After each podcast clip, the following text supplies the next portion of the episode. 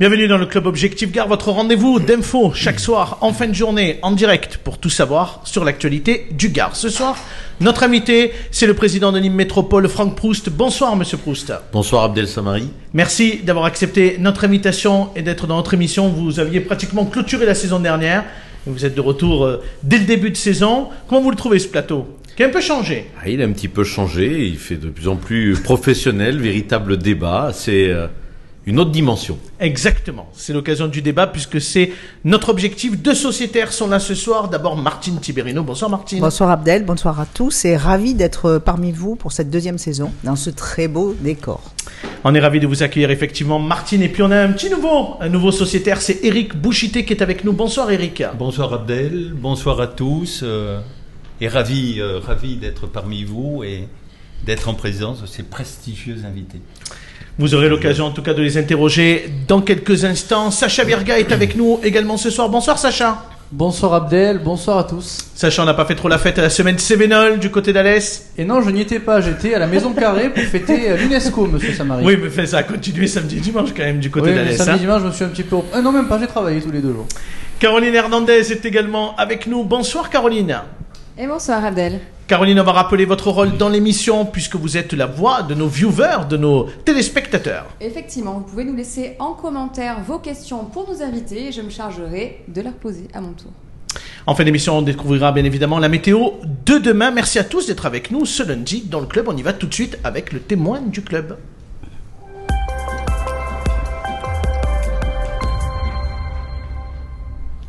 Allez, Sacha, c'est vous qui ouvrez le bal. Je vous donne la parole. Expliquez-nous qui est dans l'émission ce soir et pourquoi notre témoin est là. Ce soir, c'est Éric Giraudier, donc candidat à la présidence de la CCI, qui est notre témoin. En juin dernier, la Cour d'appel de Toulouse a annulé l'élection du collège service de la CCI Gare et vous avez été, monsieur Giraudier, déchu de votre poste de président. L'élection partielle va se dérouler du 11 au 24 octobre. 21 000 21 000 entreprises gardoises sont rappelées au vote. En 2021, seulement 2300 avaient voté. La participation s'annonce faible. Le but est d'élire 20 élus. Les 35 autres, toujours en place, font partie de votre liste. La proximité augmentée. En toute logique, vous devriez donc conserver la majorité face à la liste de Philippe Broche et vous espérez ensuite reprendre votre place. Monsieur Giraudier, première question, même si vous essayez de la minimiser, est-ce que cette guerre avec Monsieur Broche ne fatigue pas les entreprises gardoises? Écoutez, euh, ça c'est votre analyse. Euh, Est-ce que c'est une guerre? Euh, J'irai pas jusque-là. Ce qui est certain, c'est qu'aucune entreprise gardoise avait envie que l'on revote. Moi, j'en croise de façon très régulière. Et nous avons une équipe qui fonctionne parfaitement, une dynamique qui était engagée. Il est certain qu'aucune entreprise gardoise n'avait envie euh, de renouveler cette élection du collège service. Alors, je me permets de, de préciser deux points. Euh, Il n'y a aucun doute, c'est-à-dire qu'avec 35 sur 55, nous avons une majorité qui ne saurait euh, évoluer ou uniquement d'un côté positif. Donc nous avons une majorité et le futur président sera issu de notre liste, la proximité augmentée. Il est impossible que quelqu'un d'une autre liste soit élu à la présidence. Il faut que cela soit clair, puisqu'il y a eu des... J'ai- lu quelques informations qui divergeaient de cela, donc je pense qu'il est important euh, La de- majorité, c'est sûr, effectivement, euh, Monsieur Giraudier. Euh, mais une question, est-ce que vous pourriez ne plus être président de la CCI après ce vote du collège service Ou mathématiquement, c'est quasi impossible, parce qu'on sait que c'est un système de liste, et que de toute façon, vous serez le premier de cette liste, donc il y a assez peu de chances que vous soyez pas réélu. Écoutez, il faut avoir beaucoup d'humilité sur un scrutin et attendre que le euh, que les dépouillements soient terminés avant de se prononcer.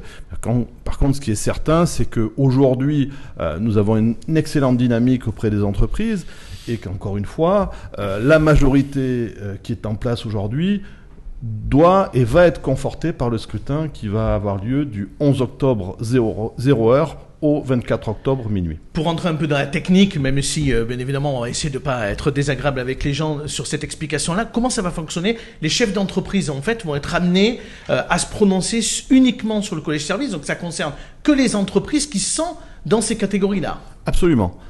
Il y a trois collèges à la Chambre de commerce. Commerce, industrie, 35 sièges sur 55. Ces deux-là réglé. restent en place, c'est réglé. Élection partielle sur le collège service, c'est- c'est-à-dire que nous avons 20 sièges à pourvoir et qu'il y a 21 000 entreprises qui vont voter, donc des entreprises de services et les holdings des activités commerce et industrie qui vont voter.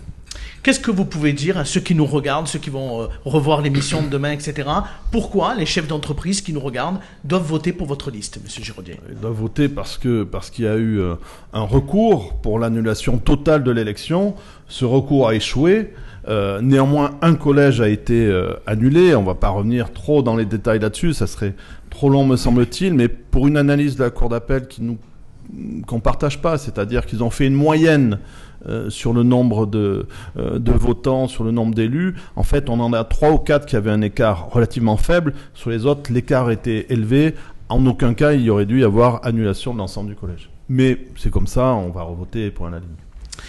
Il y a un sujet qui revient beaucoup chez votre adversaire euh, Philippe Broche, qui lui aussi mène une liste, on aura l'occasion de l'inviter aussi dans cette émission, euh, c'est l'histoire de la maison de l'entreprise. Un fameux sujet qui revient depuis quelques années. Alors on voit que ça pousse hein, euh, sur le périphérique de Nîmes quand on, y passe régulièrement. L'ouverture est prévue, je crois, dans, quelques mois. Qu'est-ce que vous pouvez dire là aussi aux chefs d'entreprise qui peut-être se posent la question sur cette maison d'entreprise et sur le montant qu'a représenté cet investissement?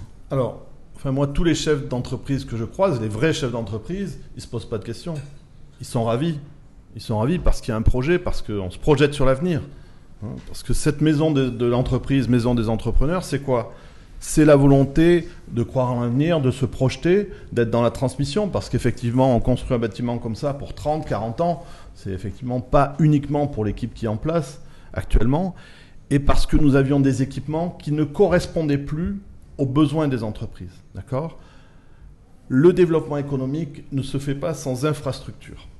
Et quand vous avez des infrastructures obsolètes, les services rendus ne peuvent pas correspondre aux attentes, à l'agilité des entreprises, aux modalités de travail. Nous avons donc décidé de vendre plusieurs bâtiments pour recentrer toutes nos activités en un seul, avec une Même s'il y superficie a beaucoup de mètres carrés, parce que je... avec une superficie de la chambre de commerce qui passe de 3600 à 1200 mètres carrés, donc on divise la superficie par 3, d'accord? Et nous allons avoir un bâtiment qui va être une référence. Et quelle est la stratégie Une? C'est d'accueillir des entreprises sur les mètres carrés qui restent? Sur les mètres carrés qui restent, on va accueillir beaucoup de formations, puisque euh, il ne vous a pas échappé que nous formons aujourd'hui 4000 personnes, deuxième formateur après l'éducation nationale, 1700 apprentis. Aujourd'hui, nous louons quasiment 1500 mètres carrés à l'extérieur pour réaliser ces formations. Encore une fois, développement, formation, besoin des entreprises égale besoin d'outils. Et euh, cette maison d'entreprise, c'est un outil qui va accueillir la chambre de commerce, qui va accueillir beaucoup de formations, c'est 60% de la superficie, et qui va accueillir aussi le Big InnovUp avec des, projets de développement que nous avons notamment sur l'intelligence artificielle. Et on dit un tout dernier mot avant de vous libérer, parce que la CCI aujourd'hui, la Chambre de commerce, on a tendance à se dire euh, à quoi elle sert aujourd'hui pour accompagner quand on est dans un cycle comme aujourd'hui de crise économique? Est-ce que là aussi, parce que c'est une critique qui revient euh, aussi contre la CCI, en quoi la CCI aujourd'hui peut accompagner les chefs d'entreprise qui sont en difficulté pour des problèmes de euh, défaillance de facturation, qui peuvent avoir des problématiques de trésorerie ou autres Alors, à quoi sert la Chambre de commerce aujourd'hui? Ben, Je vais vous dire aujourd'hui, euh, il y a le MAS des agriculteurs qui a reçu une, euh, une récompense au niveau national, Mercure d'or du commerce. C'est parce qu'on les a accompagnés sur ce projet. Aujourd'hui, il y a les ateliers Google qui tournent à Nîmes, Alès, Bagnoles, donc pour accompagner les TPE, PME dans, leur digitalisation. Euh, nous avons, dans le cadre euh, de la magnifique euh, récompense de l'UNESCO qui a inscrit à son patrimoine la Maison Carrée, nous avons postulé, nous, sur Mirabilia, c'est-à-dire un projet de commercialisation euh, des sites UNESCO mené avec les CCI France et Italie, et nous allons recevoir un salon professionnel euh, en 2025. Donc la Chambre de commerce, c'est tous ces accompagnements, c'est des centaines de contacts par jour euh, auprès d'un certain nombre d'entreprises sur différentes logiques. Après, vous savez, les entreprises ont des cycles. Euh, Je pense que notre métier, c'est d'accompagner et jamais de nous positionner à la place ou en responsabilité du chef d'entreprise. Martine, Eric, est-ce que vous avez une question pour notre témoin avant de le libérer Alors moi, j'ai été euh, vice-présidente du temps de Denis Volpierre et vice-présidente du temps d'Éric Giraudier. Et c'est marrant parce que la, question que tu viens de poser à Eric en, demandant à quoi servent les CCI, je l'entends depuis 2004 et euh, vous seriez étonné du travail que, fournissent euh, les, agents de CCI. Euh, Je ne le remets pas en cause, hein. Je non, pose non, la mais, question, je mais me ce que fais je le veux dire, témoin c'est que de, c'est très de souvent, ceux qui nous regardent. C'est très souvent, euh, c'est très souvent ce qui revient. Et puis, euh, ben, avec avec Eric, on a on, on avait déjà vécu euh, tous les deux aussi une une élection qu'on avait voulu nous nous enlever. Donc euh, bon, c'est compliqué. Je pense que les les chefs d'entreprise euh, sont pas forcément ne comprennent pas forcément pourquoi il y a ces petites euh, guerres. Voilà. Eric, un mot rapide, s'il vous Oui, plaît. mais j'en profite là. On a un nombre de d'immatriculations en Occitanie et dans le Gard qui a baissé, sachant que l'année 2022 a été une année difficile au niveau économique et social. Au niveau des procédures collectives, des liquidations et, et- et autres difficultés d'entreprise, on a une diminution dans le Gard sensible du nombre des procédures collectives.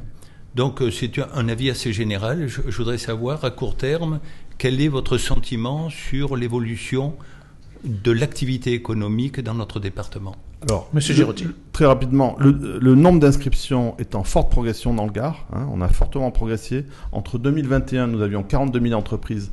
Nous en avons aujourd'hui 46 000. Donc, on a une progression du nombre d'entreprises, du nombre de salariés.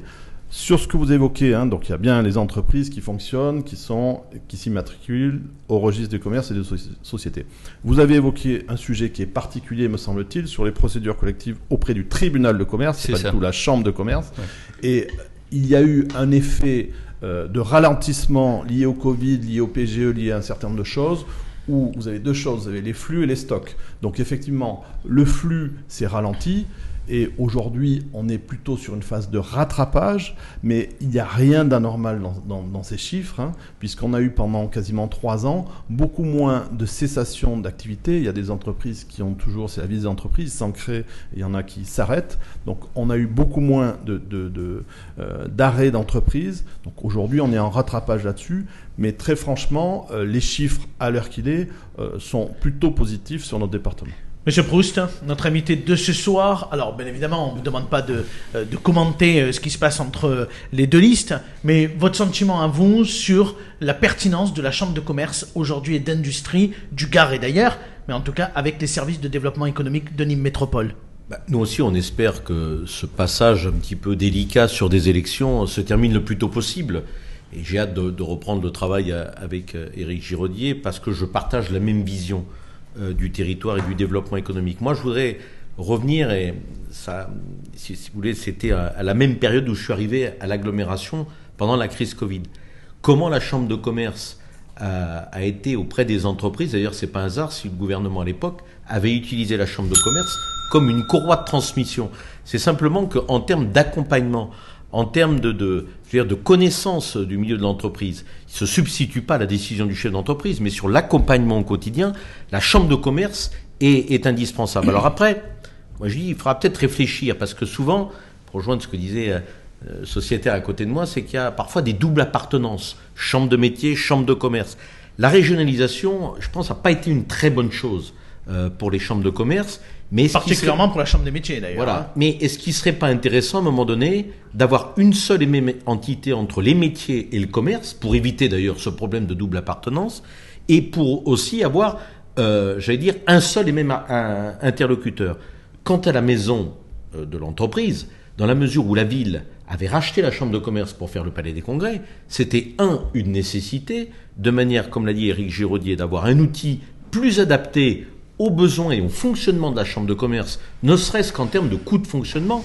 Et puis, euh, regardons partout dans ce département, même à l'Est, il y a une maison de l'entreprise. Le fait d'avoir, moi j'aime bien euh, avoir des guichets uniques parce que parfois on, on- on le voit entre la chambre de commerce, l'aglo, les services de la région, comme tout le monde s'occupe d'économie, c'est un peu compliqué pour celui qui a des projets Il pourrait y avoir qui un, veut un développer. guichet unique d'ailleurs dans la maison de l'entreprise de Nîmes Métropole. On pense d'ailleurs à la région également, les maisons de la région. Il y en a une sur Alès qui est intégrée euh, dans le up de, Je crois que nous Monsieur devons, Rivenka. nous devons effectivement travailler autrement, changer de logiciel pour être plus performant et plus efficace. Merci beaucoup, Éric Giraudier. Merci, merci à vous de votre invitation. À très bientôt. Et puis on bientôt. suivra bien évidemment cette élection de la CCI et puis leurs résultats. On enchaîne tout de suite. C'est l'heure des images du club et Coralie Mollaret qui débarque.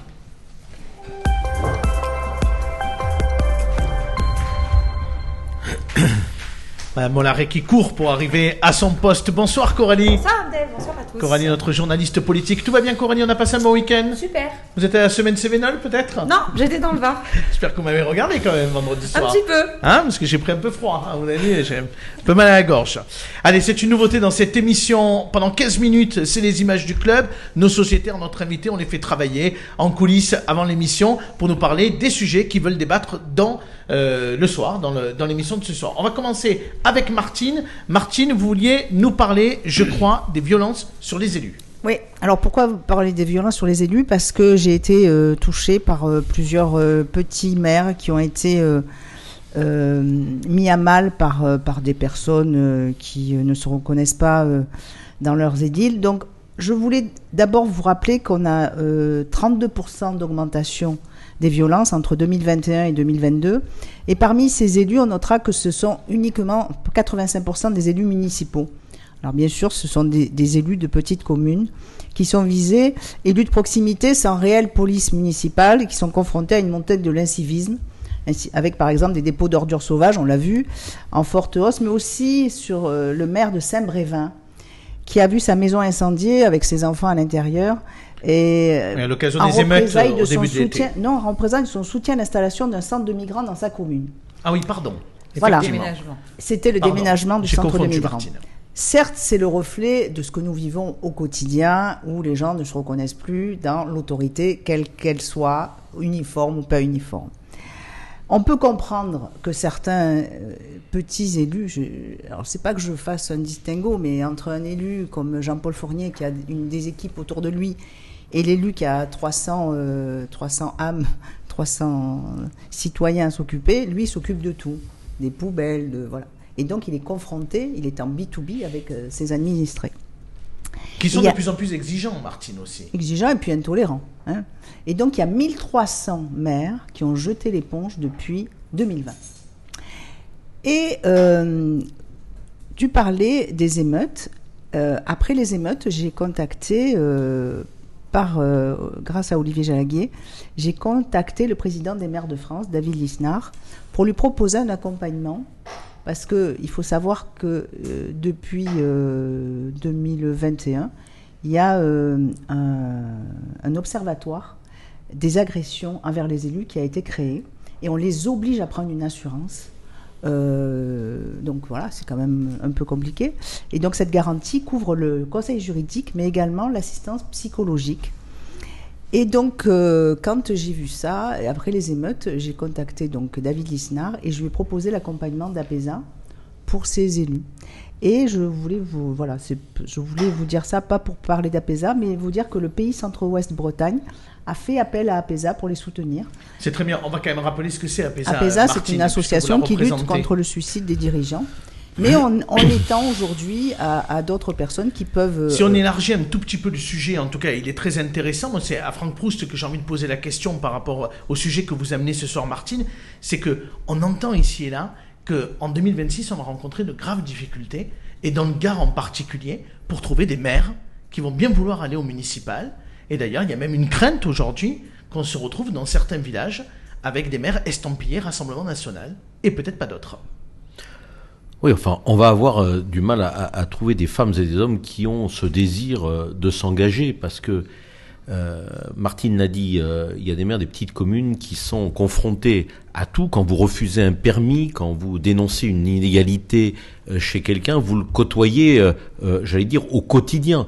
Et, le maire a, parfois peur maintenant d'aller prendre une décision de peur de, de représailles.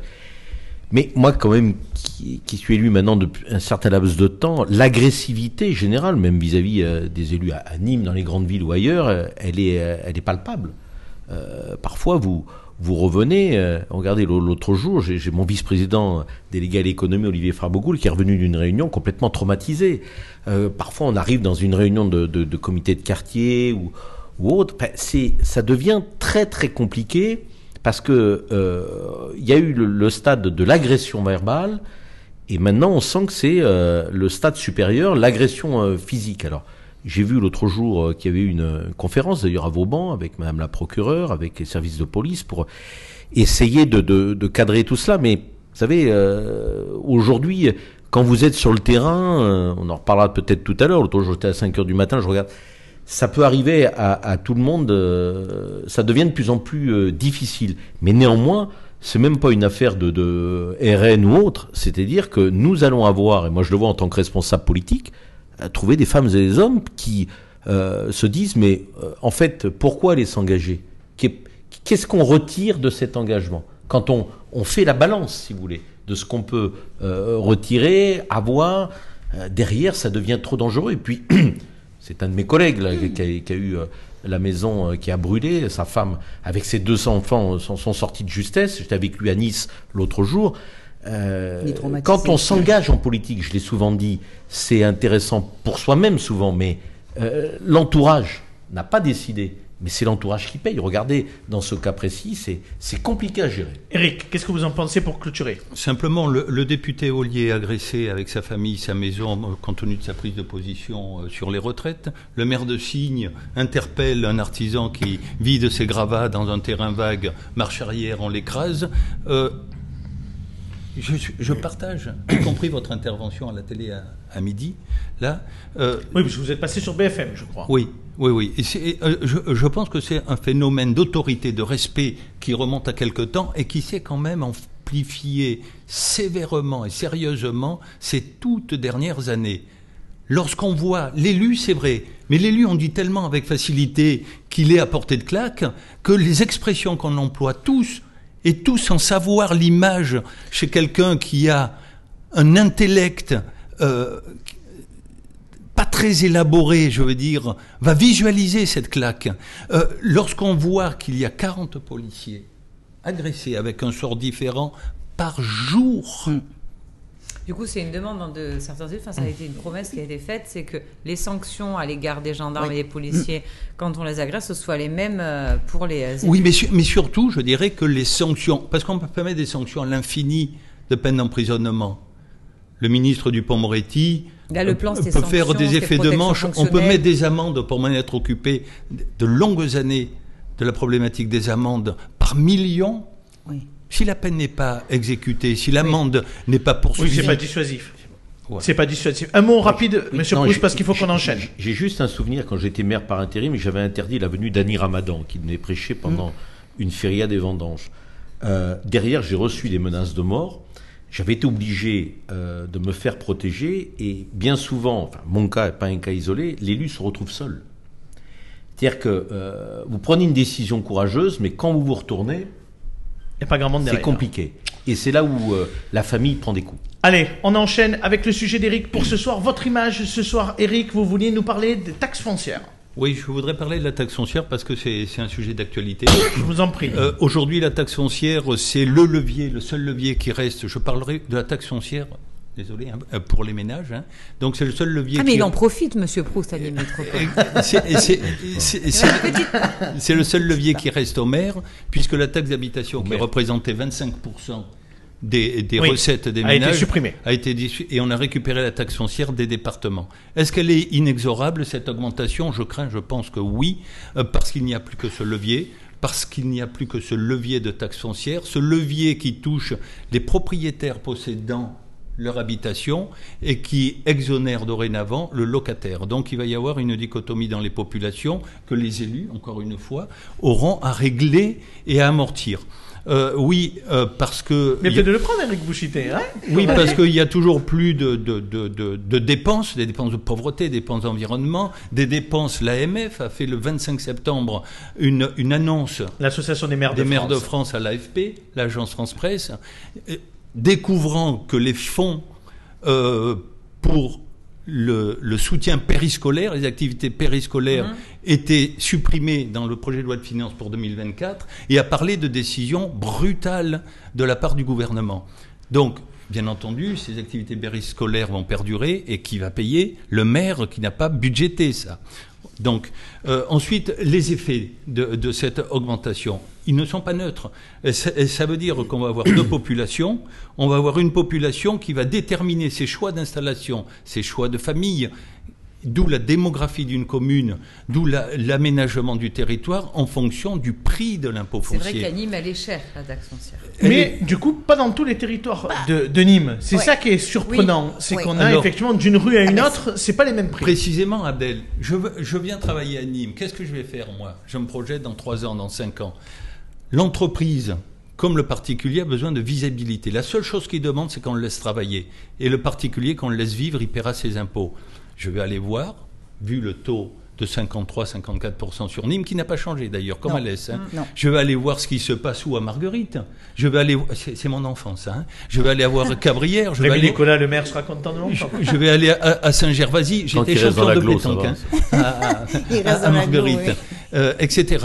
D'où une réduction des droits de mutation à titre onéreux et une perte pour les Allez, départements. on y va. Mais- On, y va. Monsieur Proust, ah, Coralie, Non, pardon. mais juste parce que là, euh, vous expliquez, mais est-ce que vous n'avez pas le sentiment quand même que là- c'est les ménages, euh, la classe moyenne, on tape toujours sur les mêmes parce que c'est des augmentations, 7%, c'est- un peu substantiel, ça représente des centaines d'euros selon la taille de l'habitation. Enfin, est-ce qu'il n'y a, pas- y a pas un souci là au niveau du pouvoir d'achat Alors, pour les ménages qui sont... La classe moyenne, est-ce qu'on tape pas toujours sur les mêmes?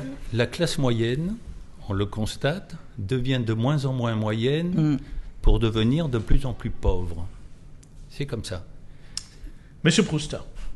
Tout à fait d'accord. Merci, monsieur Bouchité. Le, le- le- le Je problème, vous redonne la parole, Eric. Le, le- le- le problème, c'est que euh, aujourd'hui l'État décentralise, euh, mais on décentralise pas les finances. Donc les collectivités se retrouvent face à une équation qui devient de plus en plus complexe. On a de plus en plus de responsabilités et on doit financer ce, ce type de responsabilité. Donc moi, je suis pour et encore. Euh, en vieillissant, il y a des choses que j'aimerais plus trop décentraliser pour qu'il y ait des, des lignes directrices un peu plus prononcées. Mais si vous décentralisez une compétence, décentralisez les lignes budgétaires. Parce que sinon, ben, le maire, il se retrouve avec tout un tas de responsabilités, il peut pas les payer. Et donc, euh, sur des villes comme Nîmes, où il y a près d'un mois sur deux, par exemple, qui ne payent pas d'impôts, ben, la- la- la- la ma- la- l'assiette, je vais dire, de ceux qui payent l'impôt est pas suffisante pour ensuite avoir une qualité du service public digne Mais c'est pour ça que c'était 150 intéressant 000 ce que disait Eric sur, euh, sur le périscolaire. Ah, bah, parce bien qu'on voit bien que ça va avoir un impact Bien très sûr. fort l'année prochaine. Martine, qu'est-ce que vous en pensez? Alors moi, la taxe foncière fait partie euh, des, des, des, Des taxes que vous chiffres- aimez payer. Non, des chiffres, des chiffres que je demande quand je rentre un, un- bien. Eh oui. Et en fait, euh, je m'aperçois qu'il y a quelques années, parce que je ne suis pas là pour brosser dans le sens du poil. C'est la n'importe conseillère qui. immobilière qui parle. Non, mais c'est pas ça. Mais ça fait des années quand même que, que la taxe n'a pas énormément bougé. Depuis 2001. Voilà. Moi, cette année, j'ai pris 100 euros sur une grosse taxe, mais il y a d'autres communes hors de notre euh, département qui ont pris euh, beaucoup plus. hein. Donc, Nîmes, de ce quoi sont De Grenoble, parler de. Grenoble, de Paris. voilà. Mais, mais en fait, aujourd'hui, la taxe foncière chez nous, elle n'est pas euh, si euh, élevée. Quand je vois à Montpellier, quand... et il y a une. Les villages commencent. Il y, a, il y a un lissage un petit peu avec les villages, ils sont pas très contents. Euh, mais bon, voilà. Par contre, je suis d'accord, pour les, pour les classes moyennes, c'est très compliqué parce que c'est c'est vraiment dans leur achat, on intègre maintenant la taxe foncière. Allez, on enchaîne tout de suite avec le troisième sujet de ce soir. C'est Monsieur Proust, c'est votre sujet. Vous voulez nous parler du développement aéroportuaire de Nîmes. On vous écoute. Oui, je trouve que nous avons là un, un outil assez extraordinaire. Vous connaissez mes combats sur cet aéroport, qui a cette chance extraordinaire d'avoir, j'allais dire, trois sources principales de recettes. Bien sûr, euh, l'aviation euh, civile, avec ses 250 000 passagers qui ramènent, parce que c'est important de le dire, j'ai lu ici et là quelques inepties, euh, près de 35 millions d'euros. Vous avez euh, beaucoup d'instituts de formation et dans les prochains jours, je vais annoncer l'arrivée d'un grand euh, centre de formation qui va devenir un centre mondial par rapport à la sécurité civile. Nous avons de l'innovation, de la recherche, le hub européen, des industries comme Sabena. Tout ça, c'est 170 millions d'euros de recettes. Et donc, quand j'entends parfois euh, des analyses comptables, notamment celle de, de la Chambre régionale des comptes, dire bon, écoutez, est-ce que véritablement les aéroports régionaux ont un avenir? Je trouve ça un petit peu injuste. Si je reprends que les chiffres, euh, Abdel Samari, aujourd'hui, l'aglo en 2023 va verser 1 295 000 à EDIS. Elle touche 800 000 de loyers d'AOT, qui sont des loyers. Ça Oui, veut dire maintenant, que mon- vous les touchez, c'est bien. bah, oui, contrairement à mon prédécesseur, maintenant on les touche. Mais néanmoins, pour 400 000 euros, 400 000 euros, je fais venir 250 000 passagers qui consomment ici. Je voyais le directeur de l'Imperator, vous avez rencontré l'autre jour le patron de la bambouse Redandus, qui nous dit continuez, on n'a jamais vu autant d'Irlandais, d'Écossais ou d'autres. Et donc, avec 400 000 euros d'investissement de la collectivité, j'ai 170 millions d'euros de recettes. Citez-moi un seul investissement public qui a un coef multiplicateur euh, de ce niveau. Si on ne prend que l'écriture comptable, et c'est ça que je conteste avec la, Chambre régionale des comptes, ben à ce moment-là, je vais arrêter les transports parce que c'est pas rentable, je vais arrêter la culture parce que c'est pas rentable. On ne peut pas regarder que le, le calcul comptable dépense-recette, puisque, comme je dis toujours, un aéroport de moins de 700 000 passagers ne peut pas être rentable. J'avais engagé ce combat quand j'étais parlementaire européen, j'avais gagné par rapport à la commission Barroso pour défendre des aéroports régionaux qui sont des outils d'aménagement du territoire. Mais, euh, encore une fois, je trouve ça injuste de ne Oui, pas prendre en compte la le- recette induite. Et puis c'est le ruissellement économique. Mais bien entendu. Eric, qu'est-ce que vous en pensez? Oh, j'ai pas de. Non, mais sur les investissements qui sont faits autour de l'aéroport de Nîmes Je- et qui permettent d'avoir un impact économique derrière. Euh, euh, Déjà, le contrôle par la Chambre régionale des comptes est un contrôle qui n'est pas un contrôle ciblé de la ville de Nîmes, c'est un contrôle de l'ensemble des aéroports de France. Sauf les aéroports d'État, quand même. Oui, et je voulais préciser que. Je, l'ai quand même remarqué au passage. Oui, et je voulais préciser que l'aéroport de Nîmes est, est- est un aéroport régional. Et donc, il rentre dans le cadre de ce contrôle euh, général. Je, pense que relancer un investissement de cette nature fait que les, les, les opérations de comptabilité doivent s'accommoder de la projection de l'activité d'un tel investissement et que le juge des comptes fait son travail, c'est un juge des comptes, donc c'est un comptable. L'État est gouverné par des comptables, faut pas l'oublier. hein. Donc euh, tout ça ne me choque pas. Il faut se donner rendez-vous dans cinq ans, ce que fera la Chambre régionale des comptes, et je pense que les choses seront stabilisées. Martine, qu'est-ce Alors, que je sais vous en pas si pensez Franck Proust se rappelle, mais enfin se souvient. mais à l'époque, j'étais vice-président de la Chambre de commerce et c'était la Chambre de commerce. C'est dommage qu'Éric Giraudier soit plus là, qui euh, gérait l'aéroport. Tout à Et fait. puis la DGAC, la Direction générale de l'aviation civile, a décidé, enfin voilà, de, de- de lâcher. Et heureusement qu'il y a un syndicat mixte qui s'est monté avec euh, l'aide de l'aglo. Et à l'époque, et là je, rigole quand je lis ce que je lis en ce moment concernant euh, ces fameux comptes, à l'époque, euh, le, le comité départemental du tourisme disait que l'on finançait Ryanair. Et j'ai lu qu'on dit encore ça, alors que je pense que tu peux retrouver les chiffres. À l'époque, on avait fait une étude de savoir combien ramener dans tout le bassin, le bassin plus les basses Carole Cévennes, Carole vient de rendre une étude là. Non. le, nombre. Alors, par exemple, vous avez, euh, je pense qu'il existe toujours, un magasin de l'amande qui vend des amandes euh, À Garon, là. à Garon. Panier moyen, 40 euros. Pas par les, par les voyageurs. Euh, les chambres, les nuitées, enfin, les retombées économiques sont énormes. Alors, on aide peut-être Ryanair avec les taxes, mais qu'est-ce que ça rapporte à notre, à notre bassin? Enfin, c'est. On va reparler de toute façon dans débat. quelques instants. Dans l'interview de Coralie Mollary, il y aura une question, bien évidemment, autour de l'aéroport et du délégataire EDIS pour qu'on puisse bien comprendre effectivement quel est votre point de vue à travers la Chambre régionale des comptes, mais aussi vos objectifs pour les prochaines années. Pour l'heure, c'est la météo de demain avec Météo Gare. Quel temps dans le département ce mardi? Quelques éléments en images. Bonsoir à tous. Euh, Le temps s'annonce assez gris ce mardi matin avec de nombreuses entrées maritimes, de nombreux nuages bas, mais euh, rapidement au fil de l'après-midi, le soleil l'emporte largement avec seulement quelques nuages dans le ciel gardois et un vent qui restera assez calme. Les températures minimales assez douces ce mardi matin, euh, 17 degrés à Uzès, 18 degrés à Alès et Nîmes, 20 degrés au Gros du Roi et l'après-midi, on dépassera souvent les euh, 25 degrés, 26 degrés pour Génolac, 27 degrés à Uzès, jusqu'à 28 degrés à Alès et Bagnols. Euh, Demain, nous fêterons les Gérards. Très bonne soirée à tous. Allez, place tout de suite à l'interview du club.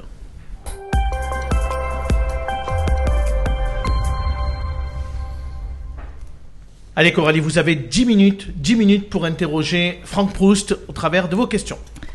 Alors, monsieur Proust, est-ce que vous n'avez pas crié au loup trop fort à votre arrivée à Nîmes Métropole en qualifiant la gestion de votre prédécesseur catastrophique Parce que c'est pas exactement ce que dit la Chambre régionale des comptes? Bah, écoutez, euh, moi, l'autre soir, j'ai dit, j'en parlerai une, dernière fois parce que ce qui m'intéresse, c'est l'avenir et, et je- j'en ai un petit peu marre de parler du passé. Tout ce que je sais, euh, c'est que j'ai été élu le 8 juillet et que Didier Loca, avec euh, Monsieur Guin, le patron de la DGFIP, m'a convoqué le 20 juillet à 11h avec deux vice-présidents, mon directeur de cabinet, mon DGS. C'était pas pour prendre l'apéritif.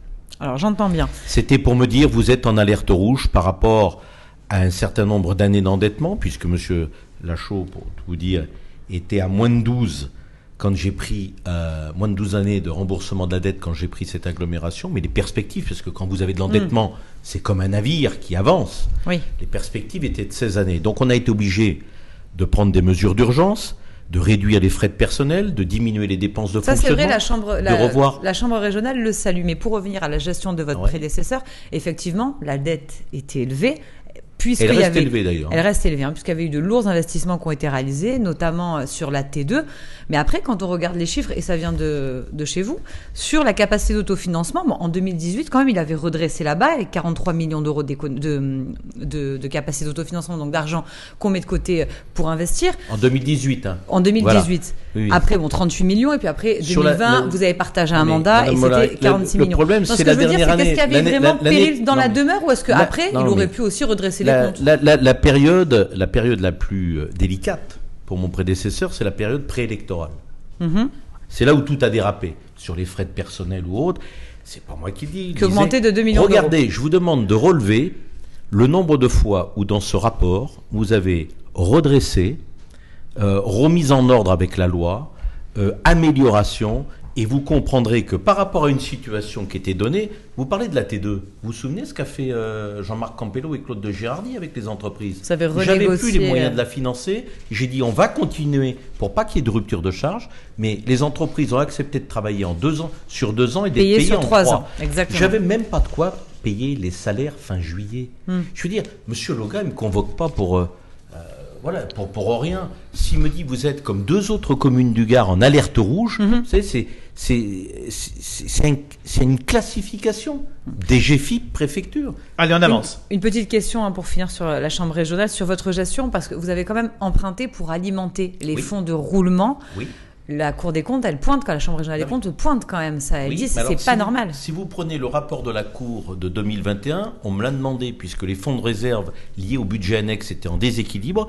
J'ai dû en- augmenter, emprunter 120 pour euh, essayer d'équilibrer ces fonds de réserve, puisque chaque budget annexe doit être équilibré. Oui. Mais encore une fois, euh, quand vous regardez ce rapport, vous aviez 8 recommandations, 37 observations. Et vous en avez est- eu deux. Non mais attendez, quand j'entends sur votre plateau l'autre jour dire c'est moi qui euh, ai euh, fait en sorte que les 37 observations soient résolues. Quand est-ce qu'il est sorti le rapport Coralie? Le, de- pardon, le, lequel le- le rapport où il y avait les 37 observations, il est, il est sorti quand? Quelle date? C'est dans- 2021. de- oui. Qui était le président en 2021 Oui, c'était Yvan. Lachaud. Non, J'ai juste une moi, question je- quand même, parce que c'est Non, Non, 2021, juste c'était une- pas Yvan Lachaud. hein. Euh, C'était vous, pardon. Oui, Euh, pardon, non, mais voilà. Donc- Parce que du coup, mais c'est intéressant, ma confusion, du coup, elle est intéressante parce qu'on a l'impression que vous avez jamais, mais jamais, hein, dirigé une quelconque collectivité ensemble. Mais le précédent mandat, vous l'avez quand même partagé. Donc vous savez comment Monsieur Lachaud Alors, gérait quand même. Vous- enfin, vous étiez Le quand même- divorce, c'est en Non, mais- 2017, mais, non, euh, mais il, il arrive en étiez- 2014. Je me Non, mais trompe pas. attendez, Les dates et moi. ça. Je maintiens ce que je vous disais. Le, le dérapage a eu lieu de 2017 à 2019. Regardez tous les chiffres, de l'endettement aux frais de personnel, aux charges de fonctionnement, même la négociation des DSP a été une catastrophe que je récupère aujourd'hui. Voilà, c'est comme ça. Allez, un dernier mot, qu'on- non, parce mais qu'il y a beaucoup de questions concrètes qu'on veut poser ce Non, soir. Exactement, une fois qu'on a, ça intéresse pas etc. nos, Allez. téléspectateurs. Une fois qu'on a dit ça, moi, ce qui me permet de dire, regardez aujourd'hui, il nous encourage à poursuivre dans ce chemin. Et regardez bien, du PC au RN et aux trois chefs de groupe, tout le monde a dit, ok, si, euh, élève encore un peu, situation encore fragile, mais tout le monde reconnaît, parce que tout le monde a participé au comité de redressement. Il Toute salue les efforts en, matière d'économie, mais parce que là, quand même, les, les Nîmois et les habitants de Nîmes Métropole ont entendu hein, que euh, votre collectivité, enfin votre communauté de communes était très, très, très endettée, communauté d'agglomération. En une phrase pour résumer, votre politique de désendettement, quelle est-elle aujourd'hui? On a parlé de taxes foncières tout à l'heure, donc quand même, Non, mais ça pèse. Qu'est-ce que vous alors, faites L'endettement, Coralie, par rapport avant, où le paquebot avançait, l'endettement est maîtrisé. 300% de- d'augmentation sur les trois dernières années. Aujourd'hui, l'endettement est maîtrisé malgré l'inflation, malgré la crise Covid, malgré la crise financière. Aujourd'hui, la situation est complètement maîtrisée. J'ai réintégré aussi les 30 millions d'euros de dette GEMAPI qu'aurait dû faire mon prédécesseur. Donc aujourd'hui, on a un taux d'endettement qui est important, maîtrisé, parce que je voulais pas non plus retarder certains investissements, parce que dans la situation de Covid que nous avons connue, dans ces situations dramatiques, qu'est-ce qui soutient l'économie? C'est l'investissement public. Donc j'ai voulu continuer la T2. J'ai voulu relancer les 130 millions liés au PAPI, où on a été chercher 50 millions de subventions. On a développé notre aéroport. J'ai acheté du foncier, les 20 hectares au sud de l'aéroport. On a continué d'investir, parce que c'est important. Parce Des qu'on- investissements qui rapportent, c'est Mais- ce que vous dites aujourd'hui. euh, oui, enfin, qui On rapporte. arrête de s'éparpiller Si on et veut. on essaie quand, quand je fais la T2, quand j'achète des bus, quand euh, ça rapporte pas. Allez, il y a une Mais question. c'est la qualité du service public qui est en jeu. Il y a une question d'un internaute. Caroline, vous avez la parole pour votre question à Franck Proust. Effectivement, nous avons donc une question pour Monsieur Proust sur les transports. Avez-vous des informations sur les négociations sur la reprise des bus dans le quartier Pissevin après la manifestation de ce matin au croisement de l'avenue Kennedy et Val-de-Gour? À suite à- aux violences urbaines dans ce quartier Monsieur Proust, votre réponse. Oui. Alors, à l'heure où je vous parle, euh, la négociation euh, tripartite est toujours là entre l'agglomération, euh, les services de l'État et Transdev. Ce que je disais ce matin chez d'autres euh, confrères, c'est que nous, on, on a euh, deux priorités. Euh, le rétablissement du maintien de l'ordre, euh, qui doit engendrer euh, la remise en ordre de la, du service public en tant que tel, et puis, on doit préserver également euh, l'ensemble des travailleurs qui euh, travaillent. C'est les chauffeurs de bus, mais vendredi, je vous disais, j'étais derrière ceux euh, qui collectent les ordures ménagères et les encombrants. Vous avez les gens des services de l'eau. Il n'est pas question, depuis la mort du petit Fayed, avec ce, le- le- moi j'appelle ça le syndrome de la balle perdue. Il n'est pas question qu'on fasse prendre un risque, quel qu'il soit, à ces gens qui travaillent au quotidien. Oui, mais c'est au Juste- détriment le problème de la population non, mais qui attendez, vit avec des gens qui doivent remonter le quartier, il qui ont des enfants aussi- handicapés. Ça fait Moi, plus de 20 j'écoute jours quand même que les bus et- ne passent et- plus. Hein. Et vous savez que dans ce quartier-là, vous m'avez toujours entendu tenir le même discours, c'est le transport subi. Ces gens-là n'ont pas d'autre choix que d'utiliser. Oui, mais comment on fait La réponse, c'est Eh bien, quoi? la réponse, c'est qu'il y a des négociations, notamment sur la présence policière, sur une amplitude horaire, et je pense que d'ici ce soir à 21h, pour tout vous dire, nous devrions avoir un communiqué de presse commun qui, je l'espère, je touche du bois, mettait en bonne voie. Juste avant de venir, Mhm. j'avais euh, mes gens de l'aglo et j'ai posé la question. On est en négociation et je pense qu'on va arriver à un accord. Parce qu'il y avait une réunion aujourd'hui, c'est ça Oui. Une nouvelle. Depuis cet après-midi. Oui, parce que Avec l'État. On n'a pas très bien compris les tensions qu'il y a entre le préfet Ah oui, avec votre délégataire, parce qu'après tout, c'est votre délégataire quand même. Donc on comprend pas très bien pourquoi Il y, avait des, il y avait des se prend la demandes, il y avait des demandes qui étaient différentes, euh, des médiateurs, de la présence policière à l'intérieur des bus, de la présence policière sur euh, les arrêts de bus. Regardez samedi, 5 heures du matin, tir. Oui. On avait mis des arrêts de bus provisoires Mm. et à la demande de la police, on a été obligé de les fermer. Il faut pas croire. Moi, je veux bien, mais dans cette opération, il faut garder beaucoup d'humilité. Allez, Eric, votre C'est pas simple de résoudre ce problème-là. Non, Entre il faut le résoudre. la sécurité de ceux qui travaillent et puis la qualité du service public qui doit s'opérer sur ces quartiers. Allez, on attend une bonne nouvelle, on espère ce soir pour les habitants du quartier pour qu'ils puissent retrouver leur transport. Eric, votre Bon, ben.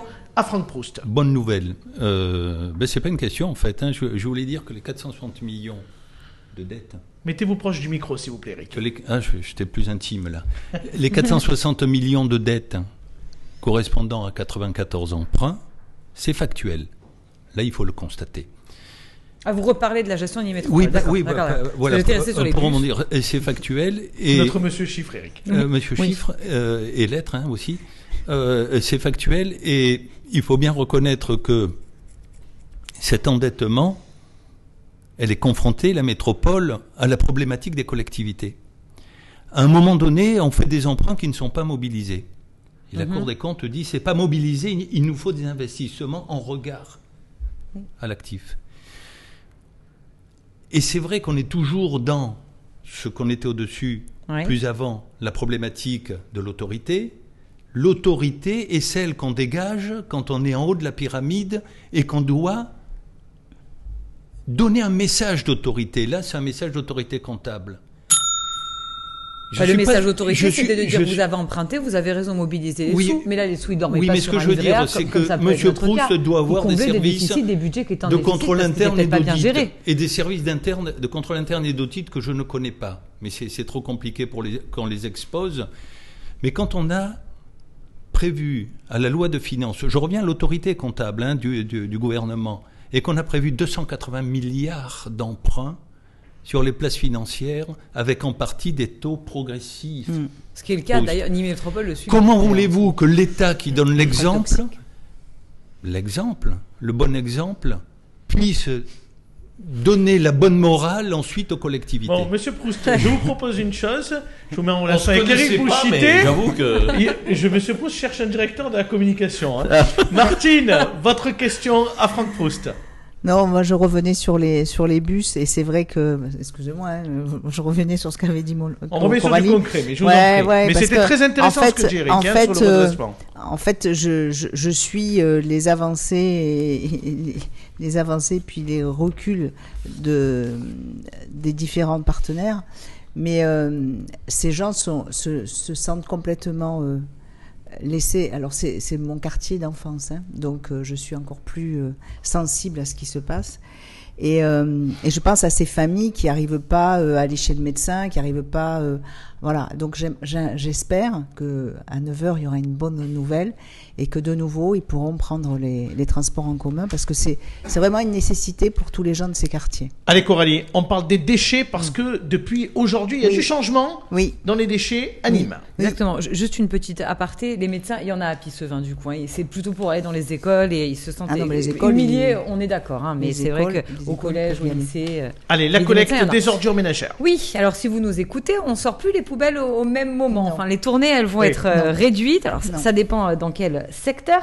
C'est à partir du 2 octobre, vous l'avez dit. Et le but, c'est bien sûr de réduire les coûts, puisqu'apparemment, il y avait des camions poubelles. C'est ce que m'a dit Bernard Angelras, votre vice-président chargé du pôle environnement, qui tournait à vide.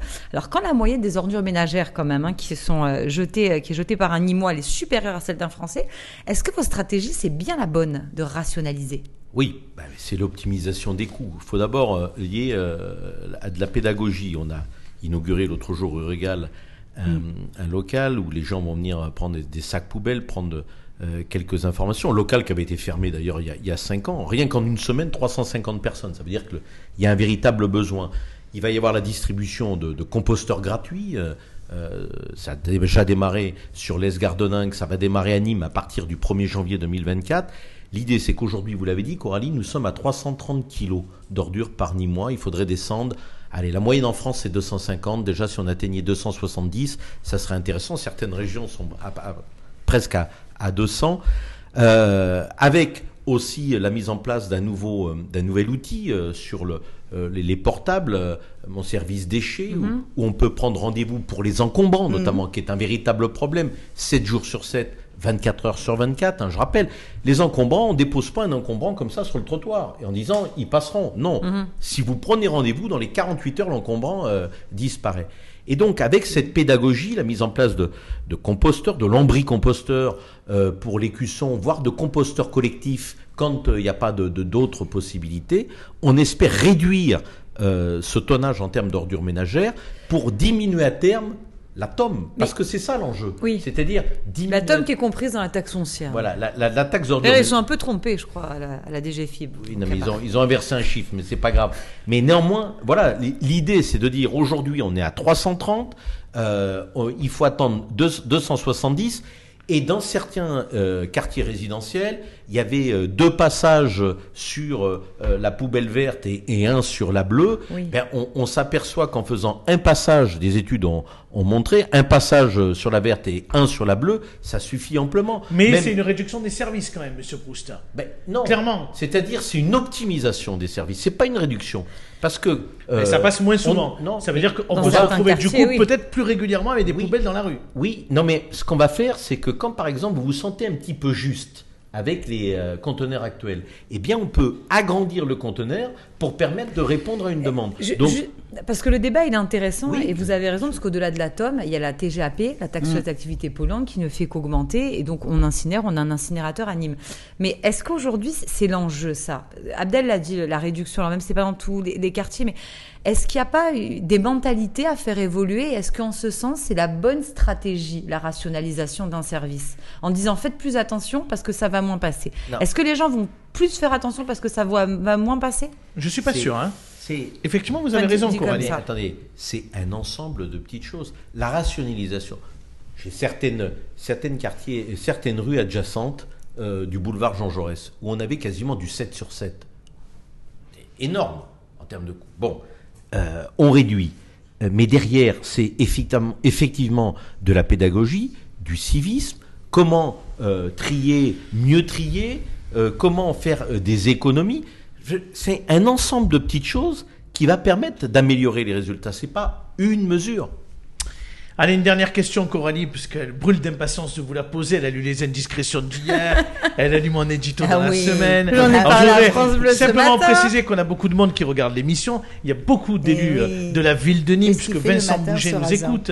Nous avons Julien Plantier aussi qui est en direct dans l'émission. Même Sophie Roule est là et Frédéric Touzelier. Mais Coralie, que- je vous en prie, on va parler de l'avenir à Nîmes. Oui, du coup, de la si- suis président de Nîmes je- Métropole. Je passe pas un soir de match, c'est pour ça peut-être. Beaucoup de monde Et si Julien Plantier nous vous écoute, j'ai peut-être droit à deux questions. Il s'est rasé. On se dépêche, Coralie, parce qu'on est à la bourre. Alors, la première, c'est pour vous. L'Europe, c'est fini, puisqu'on a vu les élections euh, sénatoriales, l'élection d'un sénateur d'ailleurs LR, et la loi sur le non-cumul des mandats oblige aurait pu hein, vous permettre de retrouver peut-être un siège, un à Bruxelles il y a quelques mois, mais ça, ça vous intéresse plus, l'Europe? Euh, Abdel Samari a fait un article, euh, parce qu'il y a beaucoup de médias nationaux aussi euh, qui avaient posé ce problème. Je savais qu'Agnès Séverin allait devenir, c'est mathématique, elle allait devenir sénatrice. Il y a deux mois, quand on m'a dit, bon, au cas où elle serait sénatrice, est-ce que tu souhaiterais terminer le mandat six mois à l'Europe? J'ai dit non. Voilà, euh, je ne vois pas l'intérêt aujourd'hui, alors que j'ai des dossiers importants et urgents à mener d'ici la fin de l'année, partir, je devais partir euh, la semaine prochaine à l'Europe pour terminer un mandat. Ça avait, pour moi, ça n'avait aucun sens quand j'ai cette responsabilité. Mais Parce que les Nîmois auraient souffert d'un petit attendez, syndrome d'abandon.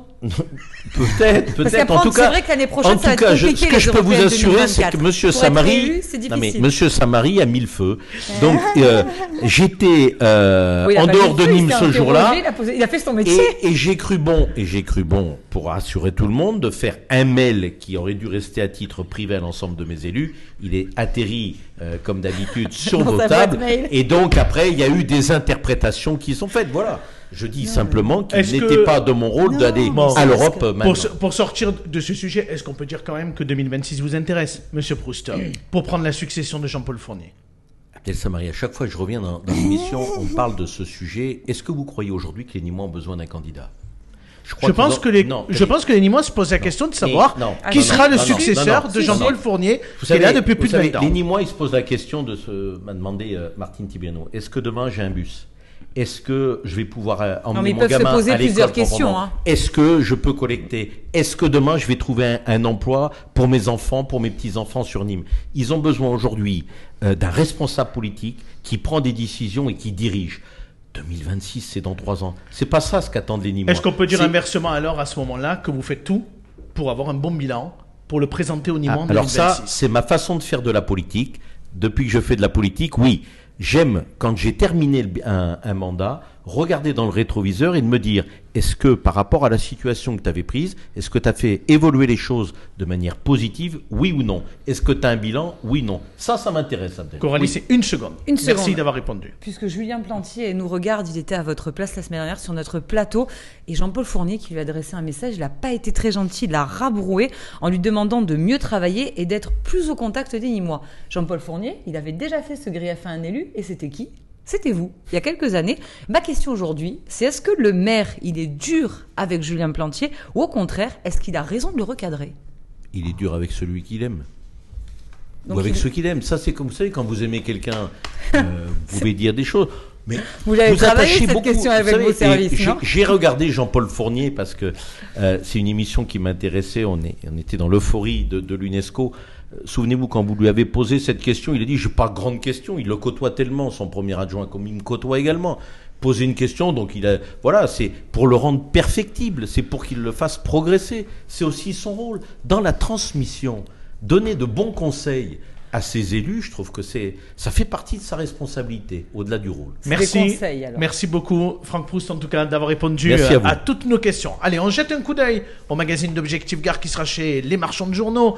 Demain matin, dans tout le Gard, à la une, on refait le match. Nîmes-Montpellier, on reparle de Franck Proust à nouveau dans ce magazine. Vous êtes partout, monsieur Proust. Ouais, hein. mais et puis, j'ai plus la barbe quand même. Oui, parce qu'il s'est rasé depuis. en effet. Et donc c'est le match avec Michael Delafosse, une interview croisée à retrouver dans le magazine avec Michael Delafosse et Franck Proust.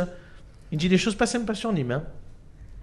Oh, mais Vous l'achèterez demain. on partage pas les mêmes options politiques, mais euh, je trouve sur la dimension humaine, euh, je m'entends bien avec lui. C'est quelqu'un avec qui je prends beaucoup de plaisir Alors, à, je suis honnête à avec dialoguer. vous. Je suis honnête avec vous. C'est forcément autour du football. Ah, Pour le reste, il fait plutôt des compliments sur Nîmes et Nîmes Métropole. C'est l'heure du mot de la fin.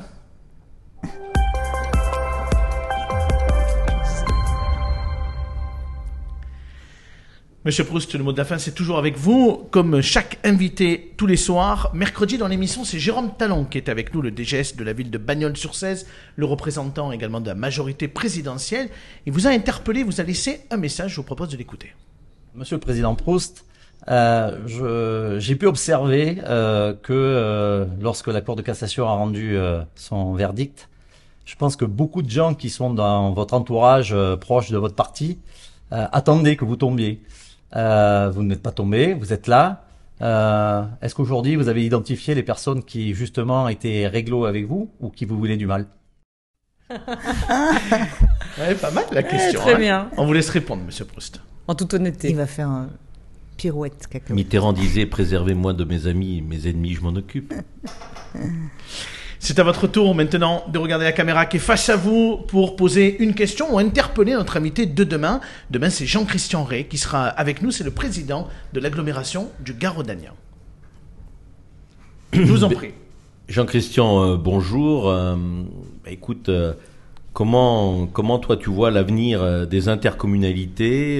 Il y a un certain nombre de problématiques. Aujourd'hui, Lausanne, par exemple, fait un débat. On a vu la position de Laurent Wauquiez euh, ce week-end à, à Valence. Euh, voilà, comment tu vois toi l'avenir des intercommunalités, euh, les PLUI euh, euh, et euh, surtout cette imbrication entre euh, l'avenir des maires et l'avenir des intercommunalités?